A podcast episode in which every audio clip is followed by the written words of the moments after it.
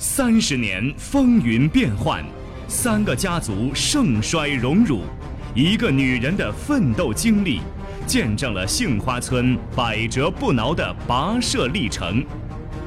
漫山遍野的杏林，染就了遍地杏黄；倔强不屈的心魂，铸就了当世辉煌。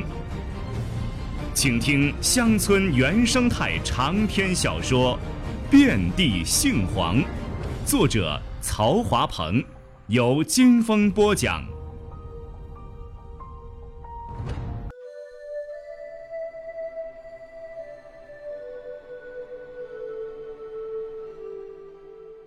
近些天来，母亲又一次陷入到茶不思、饭懒厌、觉难眠的困境里，不能自拔。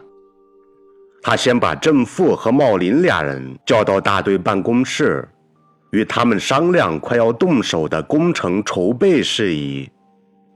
茂林轻快地说道：“就按原先的套路和分工，各自准备手头上的事。”到时动手就是了，还有啥可商量的？郑富道：“这些个都算是小事体，用不着商议的。关键是工程的款项至今没有着落，你总不能只靠两只手去开山劈石吧？”郑富的话既狠又准，一眼切中问题的要害，把茂林堵得脸红脖子粗的。茂林心下立时生了气，他说道：“不是叫你掌管后勤供应的吗？这些事得由你来想法子呀，别人又不分管这些，怎能插得上嘴？”郑富见茂林气急败坏地朝自己开了火，当然不会让他，就回道：“今儿咱不就是商量怎样筹措款项吗？咋就是我一个人的事了？”我又不会生钱下票子，这修路是全村的大事，不是我自家一个人的私事。有了难处就要共同承担解决，要不还要咱这村班子干啥？茂林回击道：“村班子也是要有分工的嘛，自己分内的事体不先驴扯清了，一遇到难题就让众人上阵帮忙，那还分个什么工？”干脆一锅糊涂的吞进肚里算了，谁也不得清静安闲。见俩人就要红脸，母亲忙插嘴把俩人岔开，把自己的想法讲了出来，叫俩人琢磨琢磨能行得通不？郑父没有急于表态，而是闷闷地吸着旱烟袋。脑袋瓜子如加大了油门的电机，急速地旋转起来。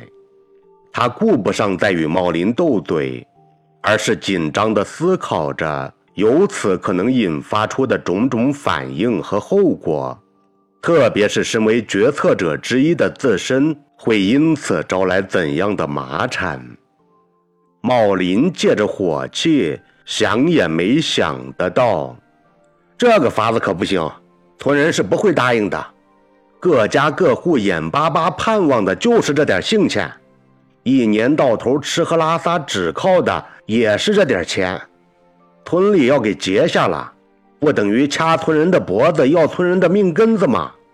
这法子行不通，村人肯定不会答应。要是茂林不这么张牙舞爪、口狠牙硬的述说，郑富还没打算开口说话。因为他还没有从纷乱混杂的思路里捋清头绪来，但听到茂林这么自以为是的讲说，气就不打一处来。他再次堵茂林道：“咋就行不通哦？上年那么大的困难，咱不也是签了合同、集了资吗？要我看，不是村人想不通，恐怕是有些干部。”净打自己的小算盘呢？这句话已经明确地指向了茂林，也确实戳到了他的痛处，就如同遮掩在衣裤里的羞处被人猛地拽下了裤腰，把自己毫无遮拦的赤条条晾晒在众目睽睽的场面里一样。茂林脸色嗖地泛起了红晕，又迅速向子清的色泽骤变着。他本就是一冲动的脾性，连同十几年前俩人因生产队年终结算嫁祸于人而暂时搁置起来的旧仇余火，尽被郑父彻底激发出来。茂林紫青色脸面上的肌肉一耸一耸的，眼珠子也是大大的睁圆了。他厉声道：“大叔。”你是在跟我过不去呢？这行不通的原因是秃子头上的虱子明摆着的，咋就是我在打自己的小算盘呢？恐怕打小算盘的人不是我，是你了。自己负责的事体，自己拉下的臭屎一摊非要叫别人跟着忙活擦腚，自己的脑瓜脚爪都到哪儿去了？还不是既想吃肉为好人，又想叫别人磨刀杀驴充凶手吗？你那点心眼伎俩，以为别人猜不透，却瞒不过我的眼呐！郑父再也控制不住自己的情绪了。自俩人搭班子共事以来，所有摩擦磕碰积攒起来的火气顿时爆发了。俩人早已撇开了穆琴提说的事情，通通围绕着不着边际的大事小情。展开了激烈的对攻战，甚至连人身攻击也都端上了台面。俩人如同街头巷尾的莽汉泼妇，彻底撕下了平日里拿捏伪装起来的假面具，露出真实的狰狞面目，互不相让地攻击着对方，嘲弄着对方，撕扯着对方最敏感的神经区域。母亲几次想劝说，俩人不给他一丁点儿插话机会，依旧不依不饶地撕啃着对方的心肝血肉，毫无情面可留。到了后来，俩人越吵越差，吹胡子瞪眼，拍桌子夯茶碗起来，甚至还撸胳膊挽袖子的就要动手了。俩人竟会积存下这么大的火气，火气又爆发得如此突然剧烈，这是穆琴事前万万没有料到的。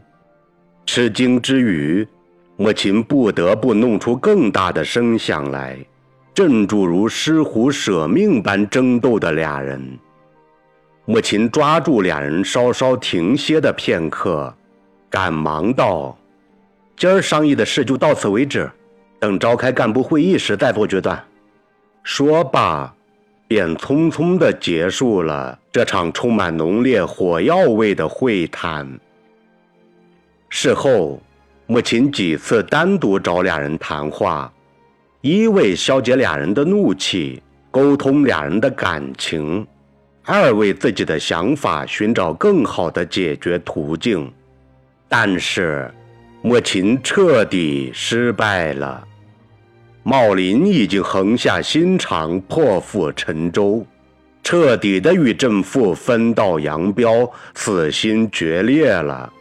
他还把对正父的仇恨一股脑的摊到了公事上，不管正父曾经做过或打谱要做合理不合理的大小事体，均站在了正父的对立面上。彻底反对，全盘否定，这让母亲大感失望，并对他产生了一种厌弃、反感的心理情绪。他感到，茂林正在走向远离村班子、背离公众利益的方向，且越走越远，连他都无法挽回。郑父对茂林不计后果的做法不屑一顾，甚至还有一种幸灾乐祸的窃喜。他对穆琴讲：“甭管他，他就是这么个人物，整日愣头充数又小肚鸡肠的。先前不管他怎样缠磨别扭，我都让着他，愈发弄得他蹬鼻子上脸的没了人样。这回我倒要看看他有啥能耐，能阻得住咱修路致富这件大事。这集资的事你也不用交心，我先去找村人摸底再说。非要把这事摆平了，把大路修起来，看他还能咋样张狂破坏。郑父真的绞尽了脑汁，动用了所有能动用的计谋，凭着大半辈子积攒下的人情世故经验和老道圆滑的手段，他先是主动沟通大小干部们的思想，又发动李氏家族巨大的影响带动力。把全村人忽悠得晕头转向，终于赢得了大部分人的理解和支持。于是，村干部们组织召开了一次村人大会。在会上，杏花村人破天荒地采取了一次完全民主、绝对自觉自愿的投票表决方式，通过了穆琴提出的再次集资的主张。把今年全村人眼巴巴盼望了大半年的信款，按人头比例截留下来，为即将到来的二期修路工程提供了至关重要的资金保障。莫琴并没有因此高兴起来，他清醒地看出由此暴露出来的一个十分严重的问题。杏花村已经陷入了一种日益加剧的勾心斗角、四分五裂的状态，人心渐渐涣散，小我意识、帮派体系慢慢开始成型，并逐步膨胀起来。对此，母亲忧心忡忡地来到酸杏家。跟他分析这种四处蔓延、令人骚动不安的村人情绪，酸杏也是焦虑万分，但无能为力。他讲道：“事已至此，你也甭心思三顾虑四了，硬着头皮带着村人致富才是硬理儿。该有的麻缠事，你越怕他，他就越来，躲是躲不掉的。”遇事就解决事，走一步看一步吧。只要咱心眼摆公平来，身正不怕影子斜，任人讲说啥去，早晚会有公理替咱撑腰讲话呀。莫琴依旧不能从这种焦虑的心理阴影里走出来，他小心翼翼地试探着，调节着。山村里业已漫起的云雾烟瘴，静待着随之而来的风起雨落。二期修路工程的开工日期比上年冬天提前了一些日子，因为启动资金已经到位，莫琴就赶在立冬那天带着村人动了手。开始几天，不少村人因了信款被村里截留一事，心不顺气不畅，就有一种强烈抵触情绪，不愿意上工，窝在家里听风声、看风向。有些人还互相串通定誓约，坚决不上工地。茂林更是窝了一肚子火气。也是待在家里磨蹭着，就是不露面。他的举动，自然被一些村人看在眼里，记在心上，越发有了不去上工的理由。而且，这种举动已经影响到了工地上干活的村人，渐渐地出现了消极怠工的不良现象。与上年工地上热火朝天的场面比较起来，今年的工地便显得沉闷冷落了许多。莫琴等人就撒急，几次去叫茂林来上工，茂林借口头疼、腚疼、懒子疼，推三阻四的，就是赖在家里不出门。酸杏当然知道工地上发生了什么，凤每天定时的向他反馈着各种信息，包括村人的思想动向和莫秦的焦苦，让他帮着参谋一些事体。酸杏立即意识到了，如若任其发展下去，恐怕当初担心的事情真的就要发生了。那就是工地散伙，撇下半拉子工程，把挑头鼓动的莫秦凤等人彻底推上一条任人指责咒骂的绝望境地。酸性当然不会坐视不管，叫这样不敢想象的危险事情发生的。他不顾自己力衰体残，挺身而出。拄着茂生送给他的拐杖，找上了茂林的家门，随之又一瘸一拐地进出在一些村人院落间。他还在村人惊讶诧异的目光注视下，出现在了离村几公里外的工地上，继续干着原先爆破组技术指导和顾问的差事。他的举动。再一次重重敲击在了村人本就脆弱又重情分的那根心弦上，茂林再也蹲不住了，灰溜溜地来到工地上，继续履行自己的职责。其他人更是没了借口和理由，便一股脑的涌上来。历史，工地上又恢复了上年的。那种热闹场面。